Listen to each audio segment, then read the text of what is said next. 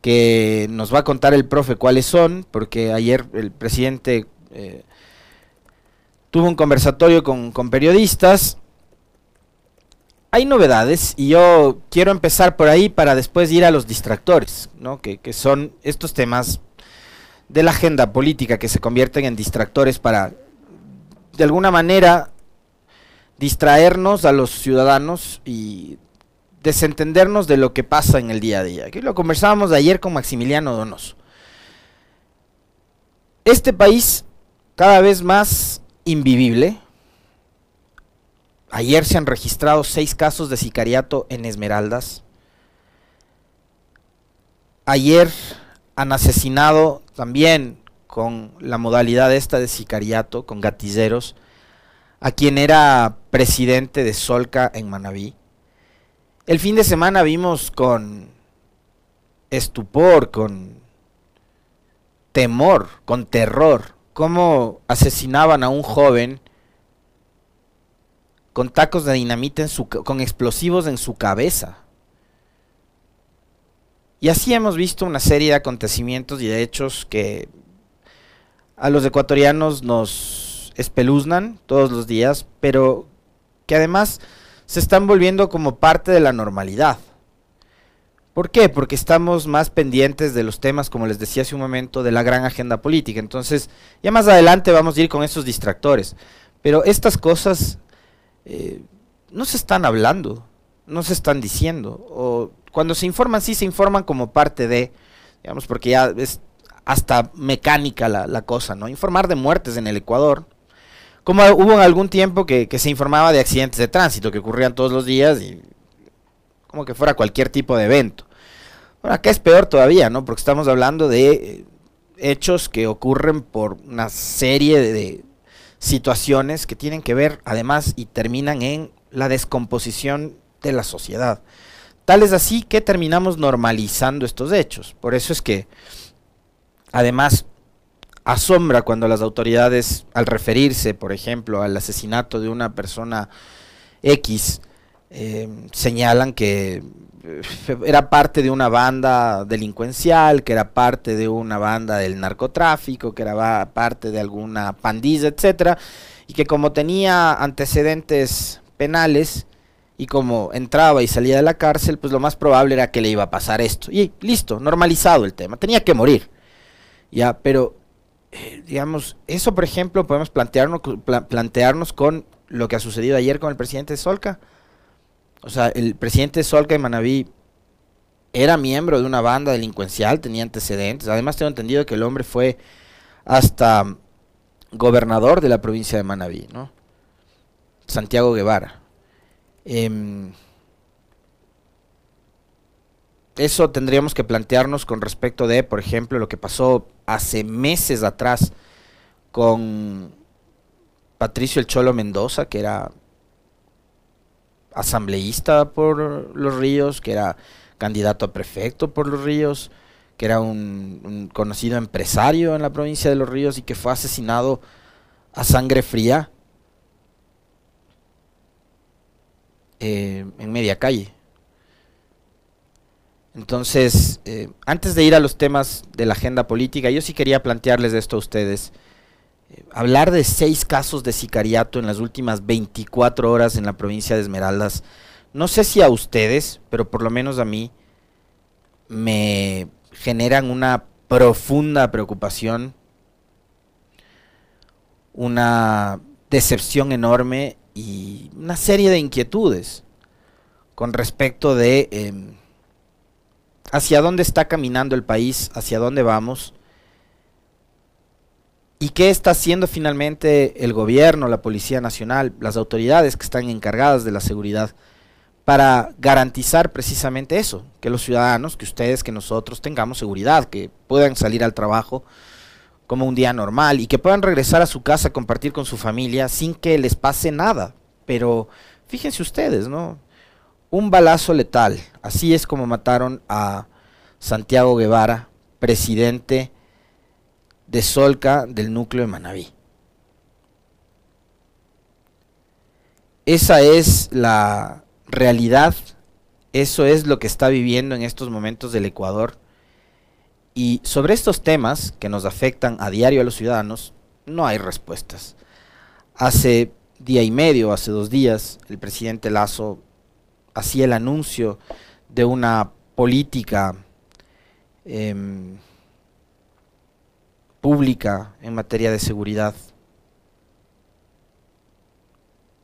Y estas cosas siguen, siguen sucediendo, siguen ocurriendo, siguen pasando. No hay resultados, o al menos los resultados que nosotros como ciudadanos deseamos, que haya presencia de parte de las autoridades, de la policía, para garantizar la seguridad de todas y todos en este país, que se eviten este tipo de situaciones y que se combata el crimen organizado, pero de una manera mucho más eficiente. ¿no? O sea, si esto, como lo han dicho ellos, porque además a eso lo reducen, a que se trata de un enfrentamiento entre bandas, yo no sé, por ejemplo, si el señor de Solca era miembro de una banda y fueron a matarle por eso, o sea, imagínense nomás ustedes, no es así, pero lo reducen a eso, ¿no? Que es un enfrentamiento entre bandas y que se están matando entre ellos.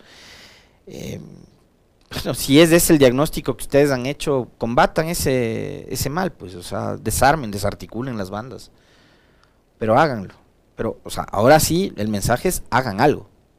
Hagan algo, porque hablar de seis casos de sicariato en las últimas 24 horas en Esmeraldas, como lo han reportado, lo han reportado los medios de comunicación locales, ya genera una zozobra y una preocupación eh, mucho más eh, fuerte ¿no? en todos los ciudadanos, porque además si eso pasa en Esmeraldas, estamos, digamos, también eh, expuestos a que eso empiece a suceder en otras provincias. Yo les decía el otro día a propósito de eso, en Sucumbíos, que es una zona de frontera, que siempre ha estado muy cerca del conflicto armado que, que hay en Colombia, que había en Colombia, está nuevamente reviviendo episodios y hechos de violencia como los que había hace algunos años atrás. Entonces, algo está pasando en este país y el gobierno, más allá de los enunciados políticos que hace sobre estos temas, siempre, además cuando hablan de inseguridad, vuelven al tema de los, de los 14 años y que esto, empezó hace 14 años.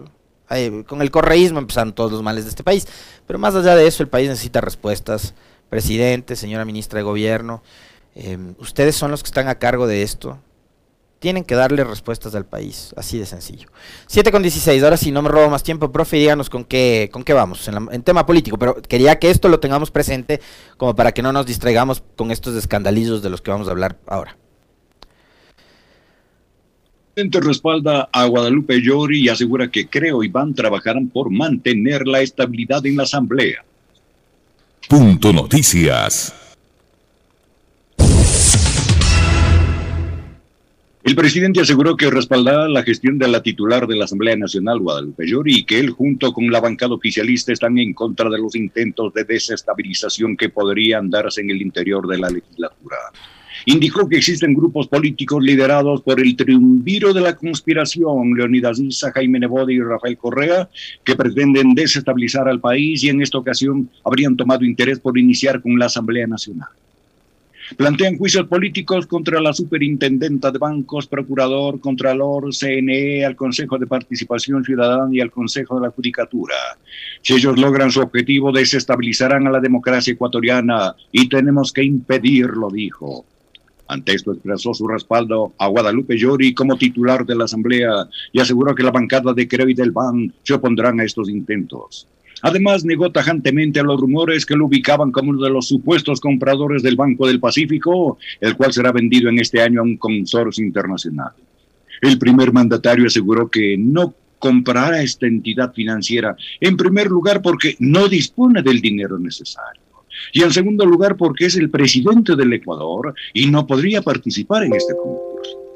Además reconoció que en el año 2008 sí estuvo interesado en adquirirlo e incluso envió una carta formal al presidente de ese entonces, Rafael Correa, pero ahora esta opción no es viable. En este marco criticó a los legisladores que se oponen a la venta de este activo del Estado y aseguró que este banco se ha utilizado como un botín político y debido a esto la solución es venderlo a una entidad internacional que invertirá en el país, generará competencia en el sistema bancario y logrará menores tasas de interés. Además, durante la entrevista fue consultado sobre la posibilidad de buscar una reelección en los comicios del 2025 y aseguró que no descarta esta posibilidad, pero por el momento estaría enfocado en lograr un buen gobierno. De la misma manera, hizo una comparativa con el gobierno anterior y explicó que hace un año la situación era completamente distinta. También asaltó el plan de vacunación que se llevó a cabo en el país. Sobre este tema, en el segmento Pichincho Opina, Alexis Moncayo tiene la palabra. Gracias, profe. 7 de la mañana con 19 minutos. Eh, a ver, eh, vamos, vamos escuchándole al presidente porque va a ser más interesante eh, saber qué es lo que el presidente ha dicho, sobre todo con respecto de esta suerte de, de anticipo de un intento de destituir a la señora Guadalupe Zori de la presidencia de la Asamblea. ¿Qué es lo que dijo? El presidente Lazo exactamente con sus palabras sobre el tema Asamblea Nacional y Presidenta Zori. Son unas relaciones hoy cordiales. Eh, hay una comunicación con la presidenta de la Asamblea Nacional. Y, bueno, esta es una realidad de, la democracia ecuatoriana. Eh, es el pueblo el que elige a los asambleístas, es el pueblo el que elige al presidente y no queda más que convivir con esa realidad pero hemos dado pasos importantes durante estos nueve meses de gobierno.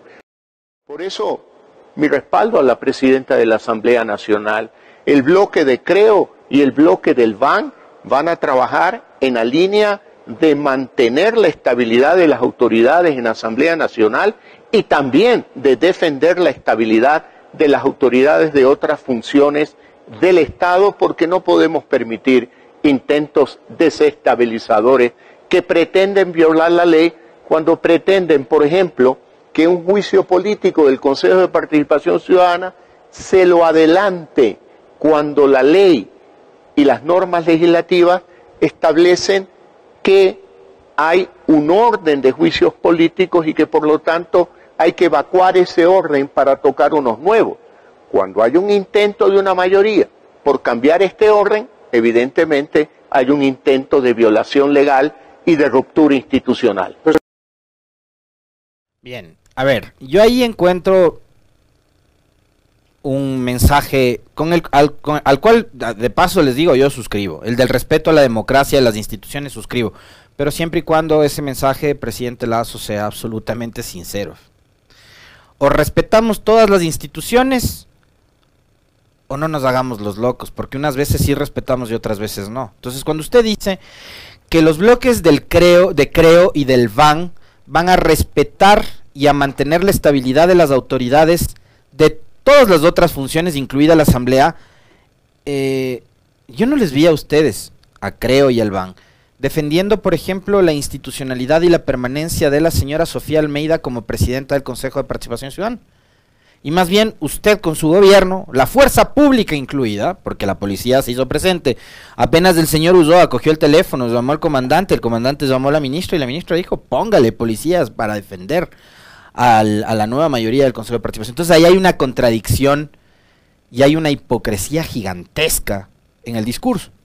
Porque una cosa es lo que dice usted, presidente, y otra cosa es lo que finalmente hacen. Está clarísimo, no se defiende la institucionalidad, se defiende a los panas que están al frente de las instituciones. Más claro que el agua. Yo no le veo al jefe de su bancada, al señor Villavicencio, porque él es, ¿no es cierto? El jefe de, la bancada, creo. Em, no le vi nunca defendiendo la institucionalidad del Consejo de Participación Ciudadana. Y ojo, esta no es una defensa a la señora Sofía Almeida, que de paso, eh, de este Consejo de Participación Ciudadana, con el respeto que se merecen los siete consejeros, por su condición de seres humanos, ¿ya? Pero este consejo, de, de este consejo no se salva ni uno. Ni uno se salva. Y cuando presentaron aquella solicitud de juicio político en contra de cuatro, acuérdense que yo aquí dije, los siete son responsables. O sea, si, no si, si, todo un cuerpo colegiado no ha llevado adelante los concursos para elegir nuevas autoridades, perdónenme, pero ahí no se salva ninguno. Y quien estaba presidiendo ese consejo antes era la señora Almeida. Y ahora quien preside es el señor Ulloa. Y los siete consejeros son responsables de que en este país no tengamos contralor y de que en este país tengamos ahora mismo un contralor que va a ser enjuiciado políticamente por la Asamblea. Entonces, yo, a ver, diciendo que suscribo la primera parte del discurso del presidente, porque yo sí soy absolutamente respetuoso de los procesos democráticos, por eso, más allá de, de lo que uno pueda creer sobre lo que fue la alcaldía de determinado actor político, la forma en la que lo destituyeron fue grosera. Y ahí hubo una, eh, un golpe a la democracia. Como también fue un golpe a la democracia el haber destituido a cuatro consejeros de participación con los votos de creo. Usted que ahora, presidente, dice que respeta la estabilidad de quienes están al frente de, las otras funciones del Estado, recordarle que en el 2019 sus legisladores votaron en un juicio, pero más que express, acuérdense, porque los consejeros de participación ciudadana fueron elegidos en las seccionales de marzo del 2019, cuando elegimos alcaldes y prefectos y concejales y juntas parroquiales, también elegimos consejeros de participación ciudadana. De ahí salió Tuárez, Chalá, De Sintonio y Gómez. Pueden gustarnos o no, pueden no caernos bien o, o sí, pero fueron elegidos democráticamente.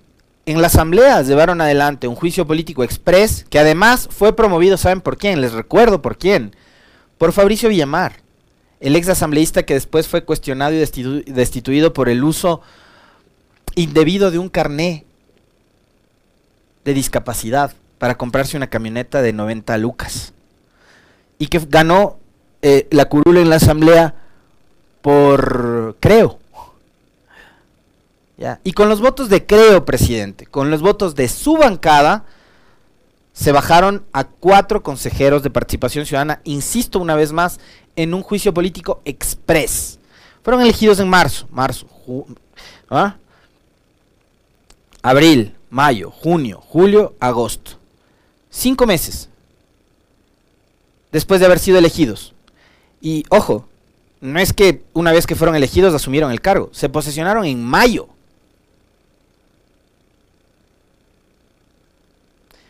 Entonces ahí sí fue express del juicio político, presidente.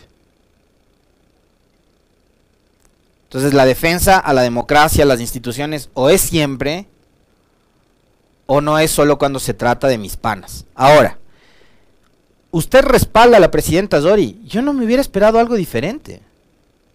O bueno, sí, porque usted a sus propios aliados les ha ido dejando en el camino. Si no recordemos lo que le hizo a Jaime Nebot.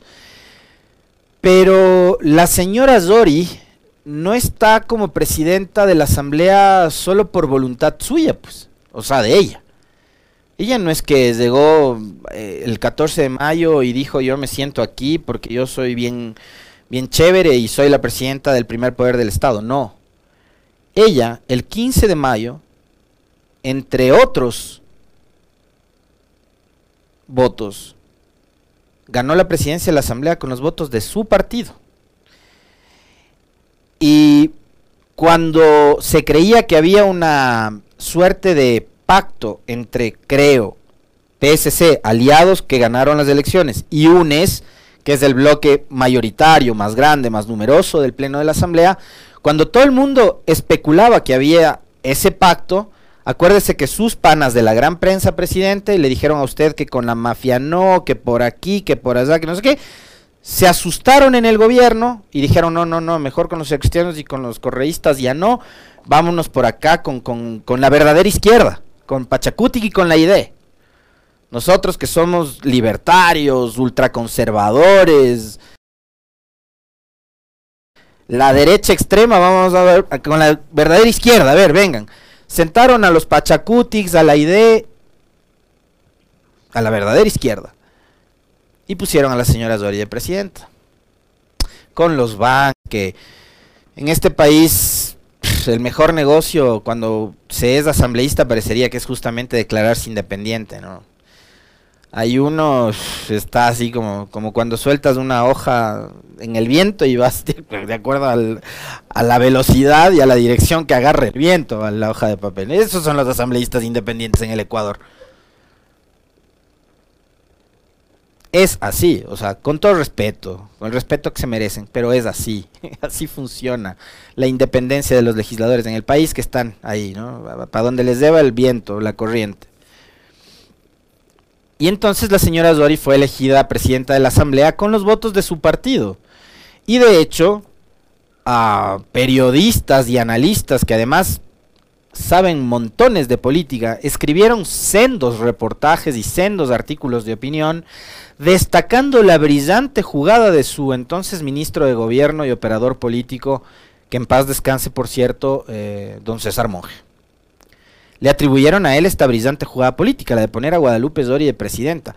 Y creo que sí, que fue una brillante jugada, porque la señora Zori no podía haber resultado mejor aliada de su gobierno y de su proyecto político de lo que uno hubiera pensado.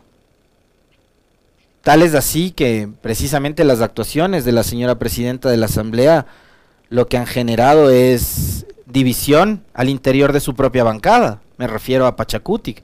En Pachacutic hay los... Eh, ah, sí, me corrigen. Se posesionaron el 6 de junio los, eh, los consejeros de participación que fueron elegidos en marzo. Hago la corrección, le agradezco muchísimo al, al oyente, que además es fanático no solo de este espacio de noticias, sino de, toda la programación de la, de la radio Pichincha. No les daban las credenciales a Victoria de Sintonio, a Gómez por sospecha de que era correísta y debían posesionarse el 14 de mayo, como sí sucedió con prefectos y alcaldes, o prefectas y alcaldesas también, em, y se posesionaron el 6 de junio. Es verdad, así fue. Entonces, volviendo al tema. Resultó tan buena aliada la señora Zori que ha generado incluso fracturas dentro de la propia bancada de Pachacuti, ¿no? Entonces hay un segmento, un sector de asambleístas de Pachacuti que dicen nosotros no queremos ir en la, en la línea en la que en la que está siendo conducida la asamblea y la bancada de Pachacuti porque están haciendo todo lo que dice el gobierno. Nosotros nos vamos por este andarivel pero siguen siendo parte de la misma bancada.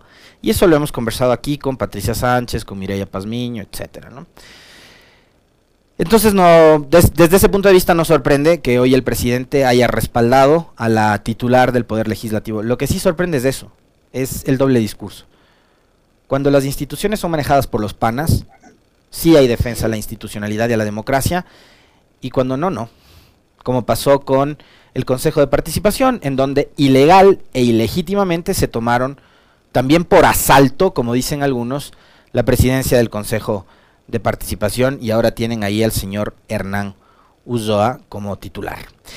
Ayer, por cierto, y hablando de los organismos de control y con esto cierro, se empezó a especular sobre la renuncia de Carlos Frío a la Contraloría General del Estado. Brevemente, de lo que he podido conversar con, algunas eh, personas que están eh, muy bien informadas con respecto de lo que sucede en la Contraloría Puertas de Adentro. Hay un remesón súper fuerte. Hay renuncias y pedidos de renuncias a varios directores de la institución. Pero no se ha confirmado y ayer hubo algunos, incluso periodistas y actores políticos que se anticiparon a anunciar como primicia la renuncia del señor Riofrío a la Contraloría, lo cual no había sido cierto. De hecho, el equipo de comunicación de la Contraloría salió a aclararlo y esta estación, como corresponde, publicó parte del comunicado, valga la redundancia, o de la información que nos proporcionó el equipo de prensa de la Contraloría, desmintiendo de que Río Frío había abandonado la institución. Lo que sí se comenta, y es un rumor, es que hay un remesón interno y una pugna, obviamente pugnas internas dentro de esta institución que ha estado tan venida menos con personajes como Paul y después la señora Zárate y ahora Río Frío, ¿no? Vamos a ver qué respuesta sobre esto también da el señor Río Frío a la opinión pública y ver si es que el Consejo de Participación Ciudadana, una vez que ya tiene nuevo reglamento y todo, eh, se pone a trabajar y se sientan a ver si es que conforman las comisiones ciudadanas y elegimos nuevo contralor en este país que está de cabeza.